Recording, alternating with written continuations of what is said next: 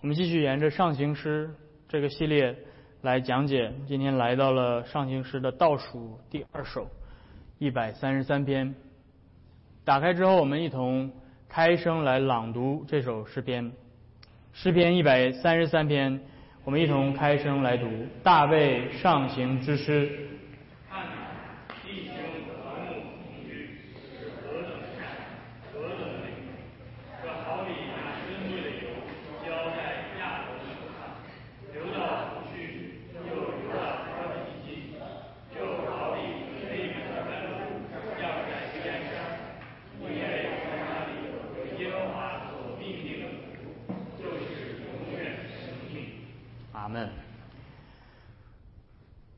中国人很喜欢讲和睦，家和万事兴，和气生财，所以我们自古以来就有对和和睦和平的这样一种向往。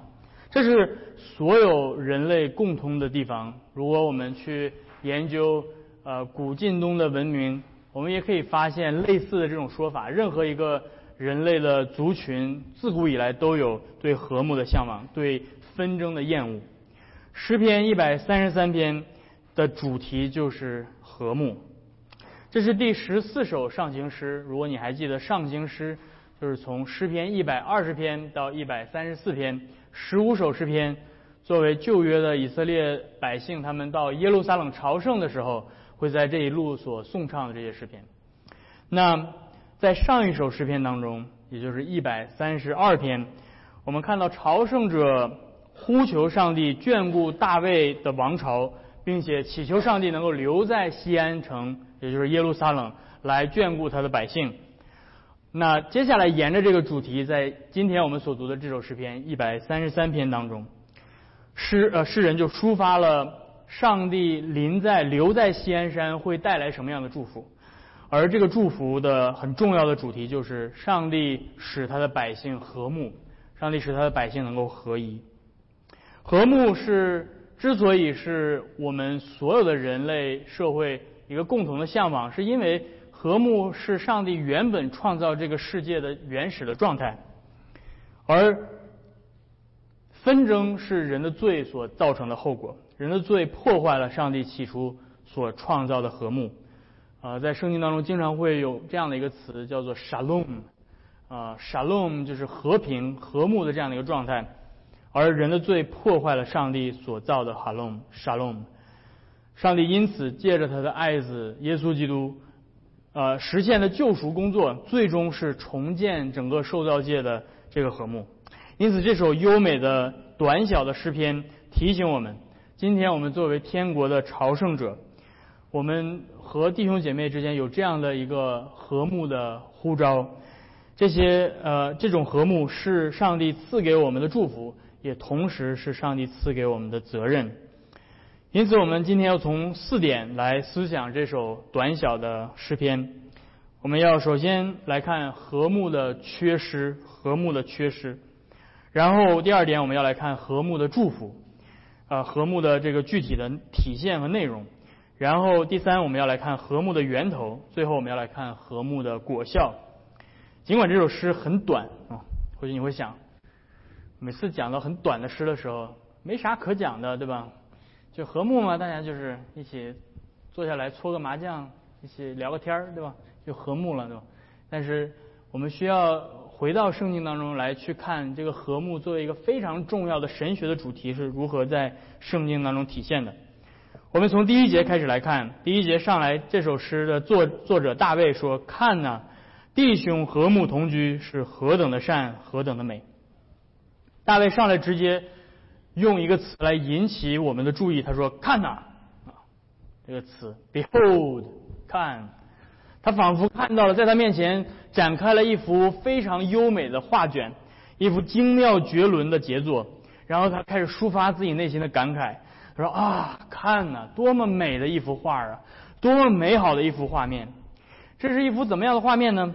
他说是弟兄和睦同居的画面。”这种这种场面太罕见了，太少见了。所以当他一看到这个场面的时候，他不由自主地发出了感慨。他说：“何等的善，何等的美！”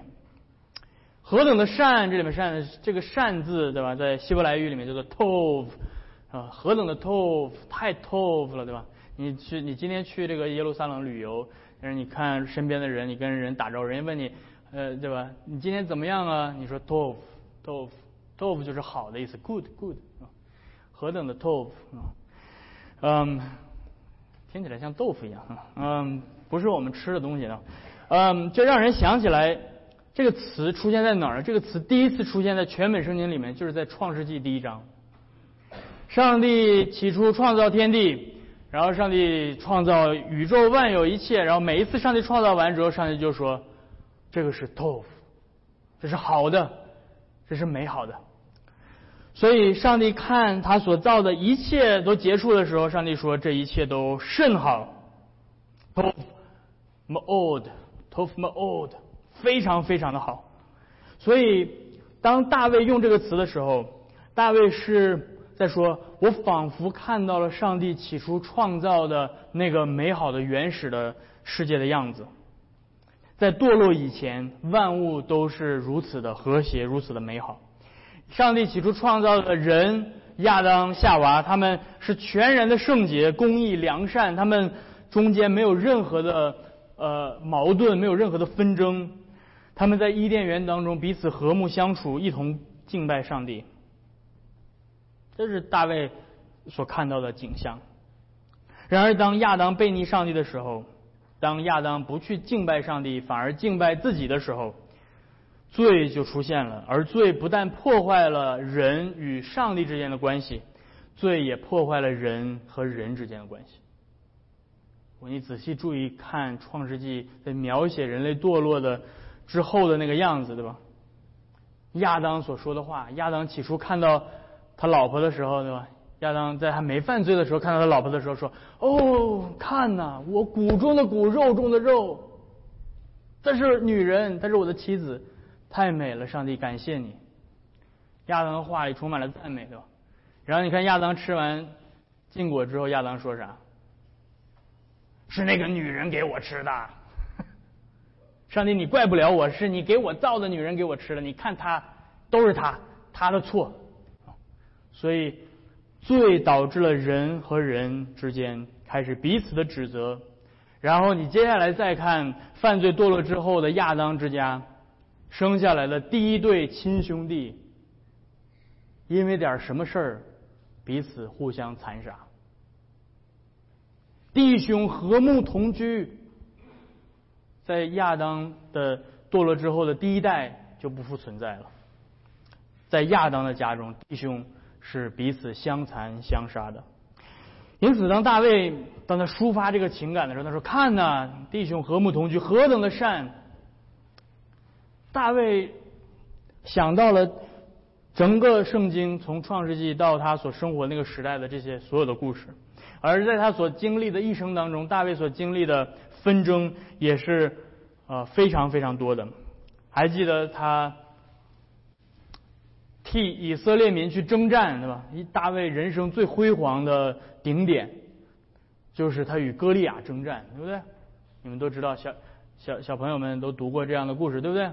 大卫呃挺身而出，在所有人都害怕歌利亚的时候，大卫挺身而出，战胜了歌利亚，为以色列民带来了拯救。但是因为他的胜利，遭致了扫罗的嫉妒，于是扫罗开始调转兵马，干嘛追杀大卫？以色列的国王，以色列的军队，以色列的这些被他称为同胞的人，开始追杀大卫。所以大卫为了躲避以色列人的追杀，躲避他同胞的追杀，他跑到。非利士人那儿去避难，你能想到大卫这一生遭遇了什么？他要去躲到那些未受割礼的污秽的外邦人那里去躲避以色列同胞的追杀。而在扫罗死后，大卫和扫罗的儿子伊什波呃呃伊什波设内战了七年啊，大卫家跟扫罗家彼此相争，最后他。当他统一了以色列国之后，当他看到以色列众支派，这些曾经追杀过他的支派，这些曾经与他为敌的支派，开始不再彼此相杀，反而按照摩西律法所规定的，一同来到圣城来敬拜上帝。他发出这样的感慨：“他说，看呐，弟兄和睦同居，是何等的善，何等的美。”他仿佛看到了一幅回到了伊甸园堕落之前的样子的景象。而和睦的缺失，绝不仅仅只是偶然的现象而已。在新约圣经当中，不断的对教会所发出最频繁的警告，都是教会里面产生纷争的警告。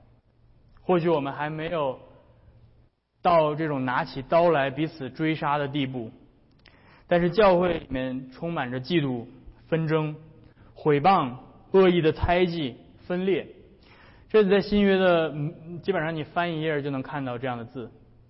保罗对罗马的教会说：“不可争竞嫉妒。”保罗对哥林多教会说：“你们彼此相争，把自己的弟兄告到非信徒面前，要到几时呢？”保罗写信给加拉太教会说：“你们。”情欲所结的果子是争竞、嫉妒、恼恨、结党、纷争。保罗写信给菲利比教会说：“你们不要发怨言，起争竞。”保罗写信给所有的教会，所有的教会都有这个问题。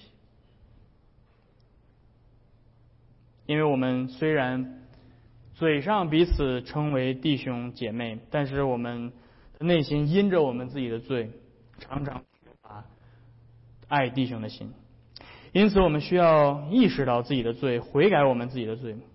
如果你现在正在与你身边的弟兄姐妹产生冲突，那么这是今天上帝对你说的话：谦卑的来到他的面前，谦卑的来到他的面前，与他和好，向他悔改你自己的罪，祈求他的赦免，来达成最后的和睦。因为记得这首诗篇所说的：“弟兄和睦同居。”才是真正的美善。我们不只是要用嘴唇来服侍上帝，我们需要用我们最真诚的行动去追求圣洁，去追求和睦，来荣耀我们上帝的名。对，那么接下来我们要来思想这个和睦同居的祝福，它具体的体现它的内容到底是什么？首先，我们看到大卫说和睦同居啊，这个。不是婚前同居啊，是和睦同住在一起的这种景象是什么呢？是首先是聚集，上帝百姓的聚集。这里的和睦同居指的是去耶路撒冷朝圣的时候，在耶路撒冷众多的支派在一起，在耶路撒冷住在一起。嗯，聚集和分散在圣经里面是具有非常深的神学的含义的。当圣经提到人分散的时候，绝大部分的时候指的都是上帝的咒诅和审判。还记得当上帝起初咒诅巴别塔的时候，上帝说这些人开始为自己的名聚集在一起建造这个塔，于是上帝就下来混乱他们的语言，使他们分散。所以分散是上帝的咒诅的结果，使他们分散在全地。上帝在。与以色列民制定的摩西之约当中，他那里面特别提到了以色列如果犯罪，上帝对他们的咒诅，其中一个很重要的就是耶和华必使你们分散在列国之中。而当上帝应许拯救的时候，当上帝要祝福他的百姓的时候，常常用的表达方式就是把分散的百姓重新聚集起来。所以以西结先知说：“耶和华如此说。”我必从万民当中招聚你们在一起，从分散的列邦当中把你们聚集起来。所以，当上帝施行拯救的时候，就把他分散的百姓聚集在一起。因此，聚集对于以色列民来说有着非常重要的神学含义。在人呃，在以色列民陷在罪当中的时候，他们是彼此分裂的、纷争的，他们是彼此相杀的，他们是分散分散开的。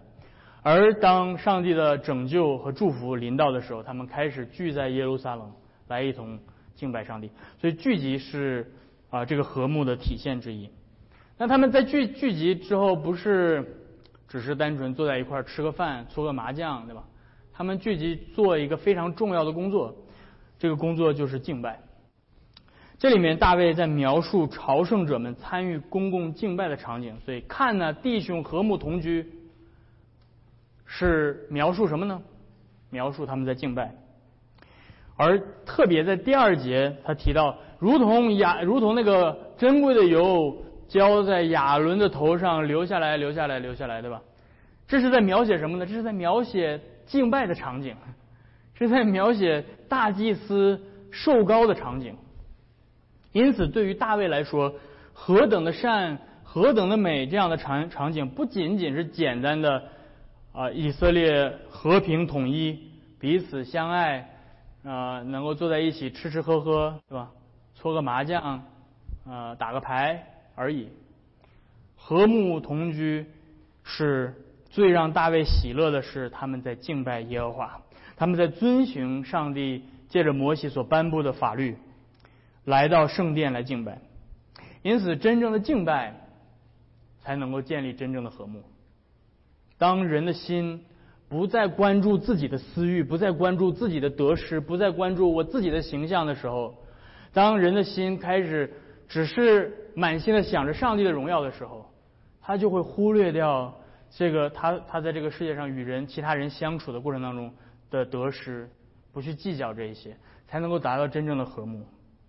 当人寻求上帝的面的时候，而真正的和睦也体现在上帝的百姓能够聚集在一起，共同的敬拜。所以，这种和睦的体现在新约圣经当中也是一样。希伯来书的作者对新约教会提出同样的劝诫，他说：“你们不可停止聚会，好像那些停止惯了的人，倒要彼此劝勉。”所以注意到这里面，希伯来书的作者说：“你们不仅要聚在一起，不仅要对吧？周五在一起吃个小肥羊火锅啊，你们要在聚在一起的时候要敬拜。所以，所以这是这是我们对吧？这是我们需要需要调整我们的优先次序的地方。”同就是我们在下午的比利时信条里面也会也提到这个，你们如果参加下午的比利时信条的学习啊，嗯，对吧？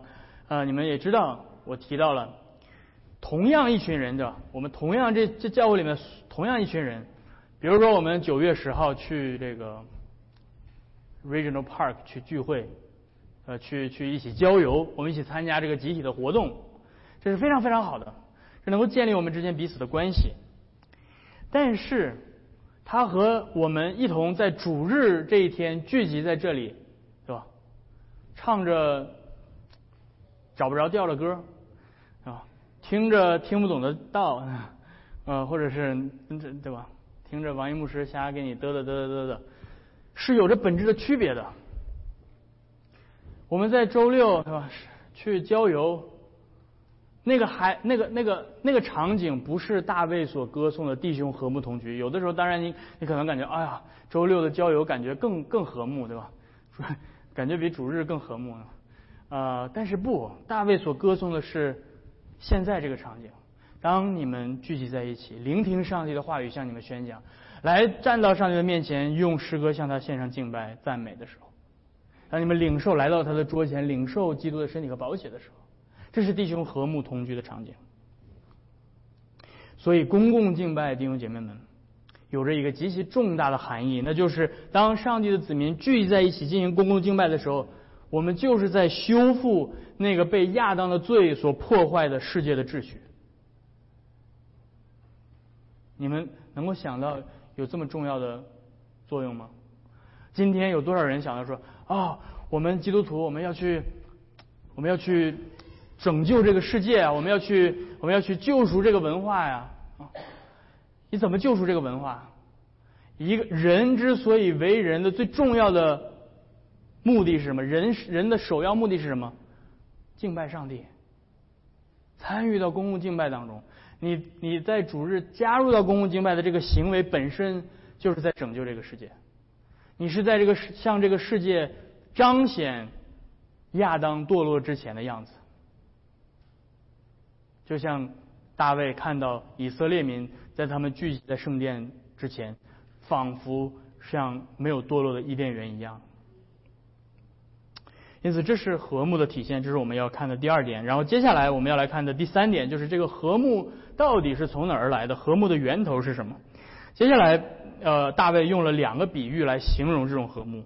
第二节和第三节。第二节他说：“好比珍贵的油浇在亚伦的头上，流到胡须，又流到他的衣襟。”然后第三节用了第二个比喻说：“好比黑门的甘露降在西安山。”值得注意的是。你能从这两节经文得到什么？你读这两节经文，感觉没有什么。但是如果你读希伯来的原文，你会发现，他在这两节经文里面，可能中文不是特别明显，但是在希伯来原文里面，他重复了三次一个动词，同一个动词重复了三次。这个动词就是降下，降下，降下，仿佛那个油降在降下在亚伦的头上，然后降下在他的。胡须衣襟上，仿佛黑门山的甘露降下在西安山。所以这个降下的动作是诗人所重复的。这表明什么？这表明弟兄和睦的祝福是从上面来的，是从天上来的，是从天而降的，是来自上帝的祝福，而不是从下面往上升，不是罪人靠着自己的努力去实现的。在第一个比喻当中，高抹大祭司的那个油象征着什么？你们谁还知道？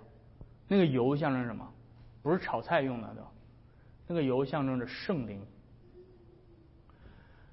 那个油象征着圣灵，而大祭司，你知道大祭司受高的时候他要穿啥？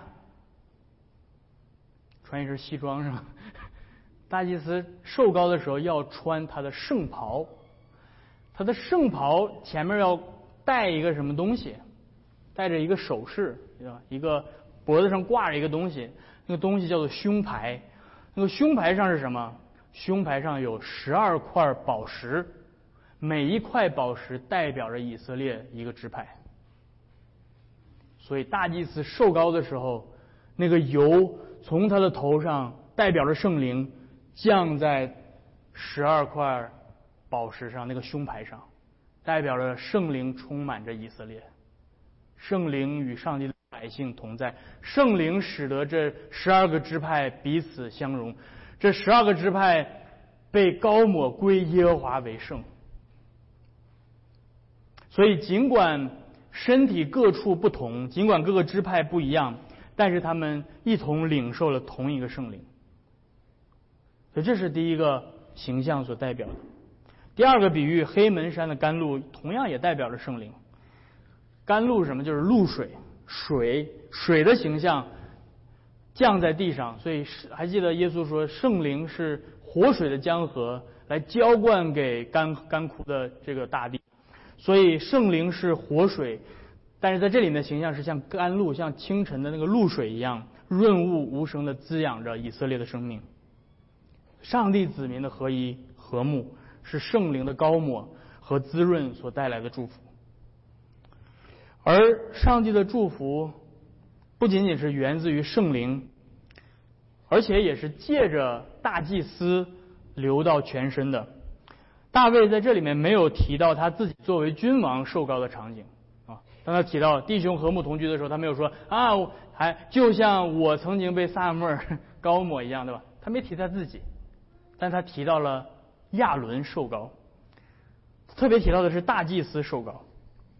尽管大卫他建立这个以色列的和睦是主要的功臣，他是借着他的军队、他的呃他的这些士兵，通过强大的军事力量建立了一个统一的国家，所以才会达到以色列和睦的这个这个基础。但是大卫在这里面把这个功劳归给了大祭司，看到了吗？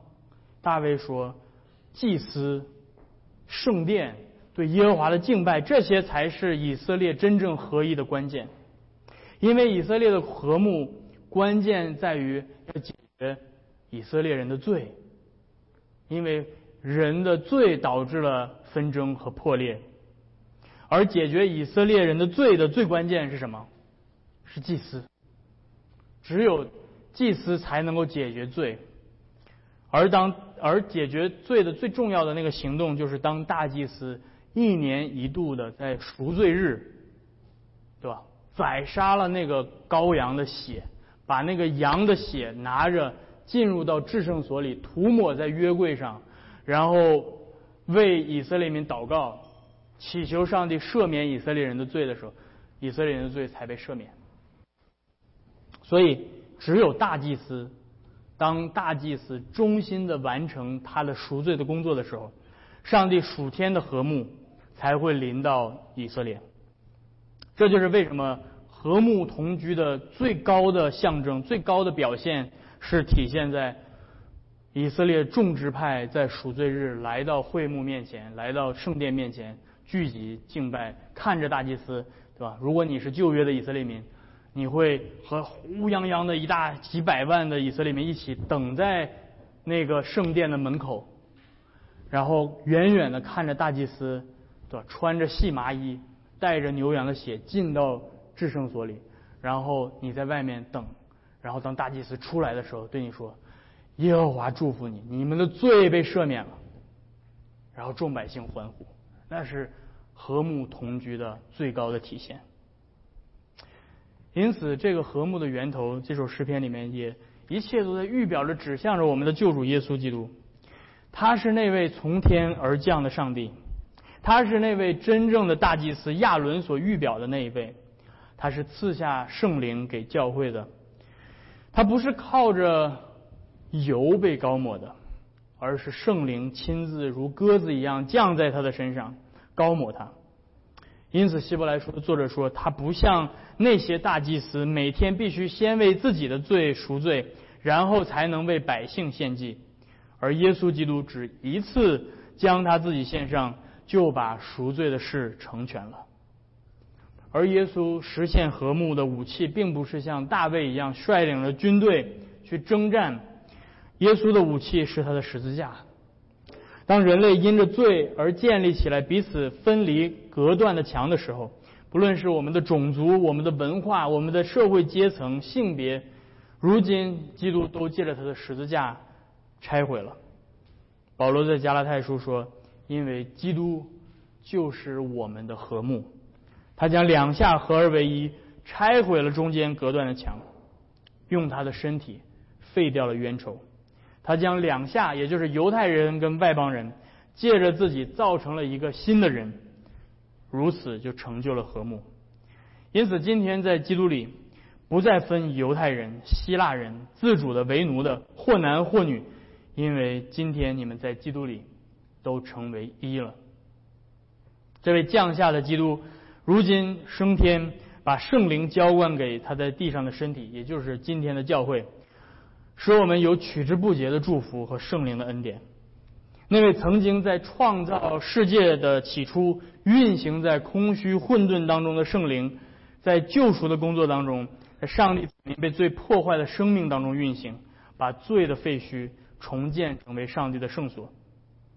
圣灵用创造生命的大能赐给上帝的百姓合一的心，因此教会的合一不取决于你我。尽管今天有的时候我们会以为教会的合一取决于我，不，教会的合一不取决于人，不取决于不取决于我们是不是在同样的社会阶层，是吧？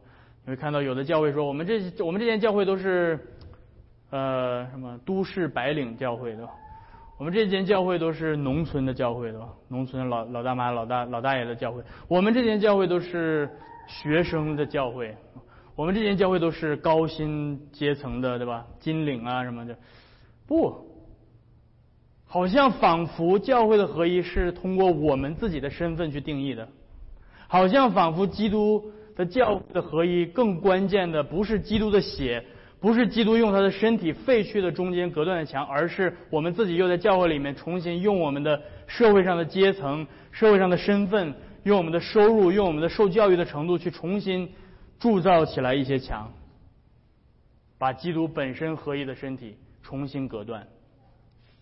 不，教会的合一也不取决于你的性格是不是合得来，我们这间教会都是比较偏内向的人的教会，我们这间教会都是比较外向人的教会，也不取决于你的爱好兴趣。我们这间教会是花鸟鱼虫爱好者的教会，我们这间教会是玩车一族的人的教会，我们这间教会的人都喜欢逛商场。不，教会的合一取决于那位高抹教会的、为教会舍己的耶稣基督和他所赐给教会的圣灵。因为我们如今不论是犹太人、是希腊人，不论你是中国人、是美国人。不论你是，对吧？玩车一族还是花鸟鱼虫爱好者，都是从一位圣灵受洗，成为一个身体，隐于一位圣灵。所以，这是我们呃看到的第三点，这位这个祝福合一的祝福的源头。我们前面看到了这个和睦的缺乏，我们也看到了和睦的具体的体现，在公共敬拜当中，呃和呃。然后我们也看到了这个和睦的源头是来自耶稣基督和他所赐的圣灵。最后我们要来看的是和睦的这个祝福的果效。诗人最后说了一句话，他说：“因为在那里，就是在西安，有耶和华所命定的福，就是永远的生命。”这句话告诉了我们弟兄和睦同居所产生的果效。这个果效就是永远的生命。这一句话是一语双关的。诗人首先看到了朝圣节期的时候，以色列民都聚集在耶路撒冷那热闹的场景，他表达了一个非常美好的心愿，他就是在西安，在耶路撒冷将会充满着黑门山的甘露，使这个地出产丰盛，这个资源会非常的富足，使得以色列民所有的以色列民在耶路撒冷周边啊生活都。不会匮乏，就说你们都留在这儿住吧，啊，我们在这儿建立一个这个基督徒的社区，啊，我们就都都大家都在把房子搬到这儿，让这因为这儿的资源如此的丰丰沛，能够以所有人的需求，嗯，但是同时这句话也表明着这个生命并不是指着物物资的丰盛而已，而是指的。弟兄和睦的状态，因为就算是西安出产如此的丰盛，能够供给几百万人的需求，但是如果他们聚在一起是天天彼此纷争吵闹的，那么这并不是真正的生命，而是毁灭。耶和华所定的永恒生命的祝福，最终是在耶稣基督里实现的，并且被白白的赐给了一切信靠他的人。耶稣来宣告说：“我实实在在的告诉你们，信我的人。”就有永远的生命。真正赐下生命的，不是黑门的甘露，也不是耶路撒冷发达的农业或土地的资源，而是上帝所赐的属天的食粮。耶稣对那些地上追着他要饼吃的人说：“不要为那必朽坏的食物劳力，要为那存到永远的生命的食物劳力。”耶稣对他们说：“我就是生命的粮。”到我这里来的，必定不会再饿；信我的，永远不渴。因为我父的意思是叫一切见到我而信的人，得到永远的生命，并且在末日，我要叫他复活。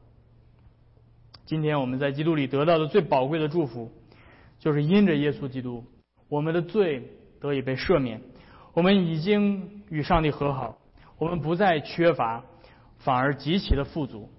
这耶路撒冷西安表明的，就是今天的新约教会，在这里有耶和华所命定的祝福。这就是圣而公之教会里，我们有罪得赦免的祝福，我们有身体复活的祝福，我们有永生的祝福。这些赦罪和永生的恩典，使我们与其他的弟兄姐妹能够和睦同居，圣徒相通。作为天国的朝圣者。我们的弟兄姐妹是上帝赐给我们的祝福，我们每一个人也有责任来维护圣灵赐给我们合而为一的心。诗篇一百三十三篇所描写的美好的场景，在使徒行传当中，我们在初代的教会里面可以瞥得见。在使徒行传第二章里面提到，当时这些人因为他们归信耶稣基基督之后，他们都彼此恒心遵守使徒的教训，彼此相交，掰饼祈祷。信的人都在一处，凡物公用，并且他们变卖了田产家业，照着个人所需用的分给个人。他们天天同心合意，切恒切的在店里，且在家中掰饼，存着欢喜诚实的心用饭，赞美神，得众民的喜爱。主将得救的人天天加给他们。这就是诗篇一百三十三篇在新约教会里的场景。新约的教会实现了大卫所看到的那个和睦同居的场景。当然，当读到这节经文的时候，对吧？我们都是从从小接受过马列主义教育的、共产主义教育的，对吧？马克思把这节经文拿出来，作为他的共产主义的最终的梦想。所有的凡物公用，对吧？大家都把自己的东西变卖共有。但是问题在于，马克思所构想的那个地上的天堂，不是上帝造的，是人靠着自己的努力去实现的。是无产阶级靠着武装的、靠着打砸抢去创造的，所以，当人试图摆脱上帝的祝福，去尝试用自己的聪明智慧建造人间天堂的时候，就会造成人间地狱。所以，这不是一群，对吧？《使使徒行传》第二章不是一群无产阶级的土匪。靠着枪杆子夺取政治权利打造的这样的一个人间地狱，而是圣灵、上帝亲自赐下的圣灵感动那些已经领受了基督恩惠的人，他们彼此自愿的、甘心情愿的、彼此牺牲的、彼此相爱的结果。圣灵的恩赐把贪婪的、自私的、骄傲的、匮乏的心改变过来，使这样的心充满爱、慷慨。谦卑舍己，使他们领受基督永恒的生命，让他们真心乐意的追求与众人和睦，享受在敬拜当中圣徒相通的喜乐。而这样的新约教会的和睦的果效，使世使教会在世人眼中得到美好的声誉。所以你会看到，在使徒行传那里面提到，他们得到众民的喜爱。这样的和睦会促进教会的福音的施工，主将得救的人天天加给他们。当然，今天在地上征战的教会依旧会经样经历各样的试探挣扎。我们在这个世上，就像使徒所建立的教会，在新约圣经的呃每一页上所体现的一样，像格林多教会，像加拉太教会，像。罗马的教会一样，我们还是会有各样的纷争和吵闹，圣灵的合一会被罪和情欲打破，地上的教会依旧伤痕累累。但是我们不必灰心失望，我们有着一个荣耀的盼望，弟兄姐妹们，就是等基督再来的那一天，他会把一切都更新，那个征战的教会将会成为荣耀的教会，他会脱去一切缠累他的罪，到了。耶稣基督再来的那一天，我们会和我们的救主和一切的圣徒居住在天上的耶路撒冷，完美的和睦和合一之中。所以，如果你经历过在地上的纷争，如果你在教会里伤痕累累，不要忘记耶稣给你的盼望。在启示录第二十一章那里面，使徒约翰告诉我们，提醒我们这样的盼望。他说：“我又看见一个新天新地。”因为先前的天地已经过去了，海也不再有了。我又看见圣城新的耶路撒冷从神那里从天降临，预备好了，如同心腹装饰整齐，等候丈夫。我听见有声音从宝座出来说：“看呐！”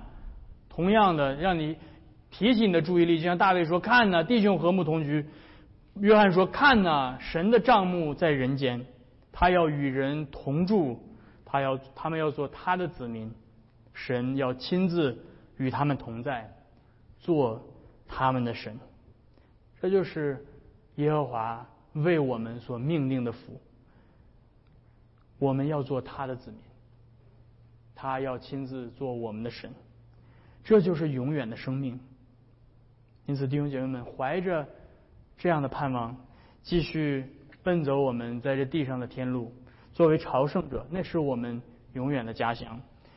但是在今天，愿那赐忍耐安慰的神，能够叫我们彼此同心，效法耶稣基督，一心一口荣耀上帝，我们主耶稣基督的父。阿门。让我们一同低头来祷告。天父，我们来到你的面前，感谢你借着大卫所谱写下来的这首诗篇一百三十三篇，再次的提醒我们，主啊，你赐给教会的。是何等大的重要的使命，要叫我们借着我们的和睦，借着我们彼此的同心，来彰显那个呃伊甸园的场景。主，我们知道我们在这地上依旧有各样缠累我们的罪，我们自己各样的私欲，使得我们无法完美的呈现那个场景。但是主啊，我们感谢你赐给我们这样的盼望，就是将来你亲自要实现那最美好、最完美的和平和和睦。在那一天到来之前，主，我们祈求你的圣灵继续充满我们，让你的圣灵的高高油能够呃滴进我们每一个人的心里，融融到我们每一个人的生命里，让我们能够在基督里合而为一。就像我们接下来要领受的同一个饼，领受同一个杯的时候，让我们也能够形成基督在地上同一个身体。我们这样的祷告祈求是奉靠耶稣基督的名，阿门。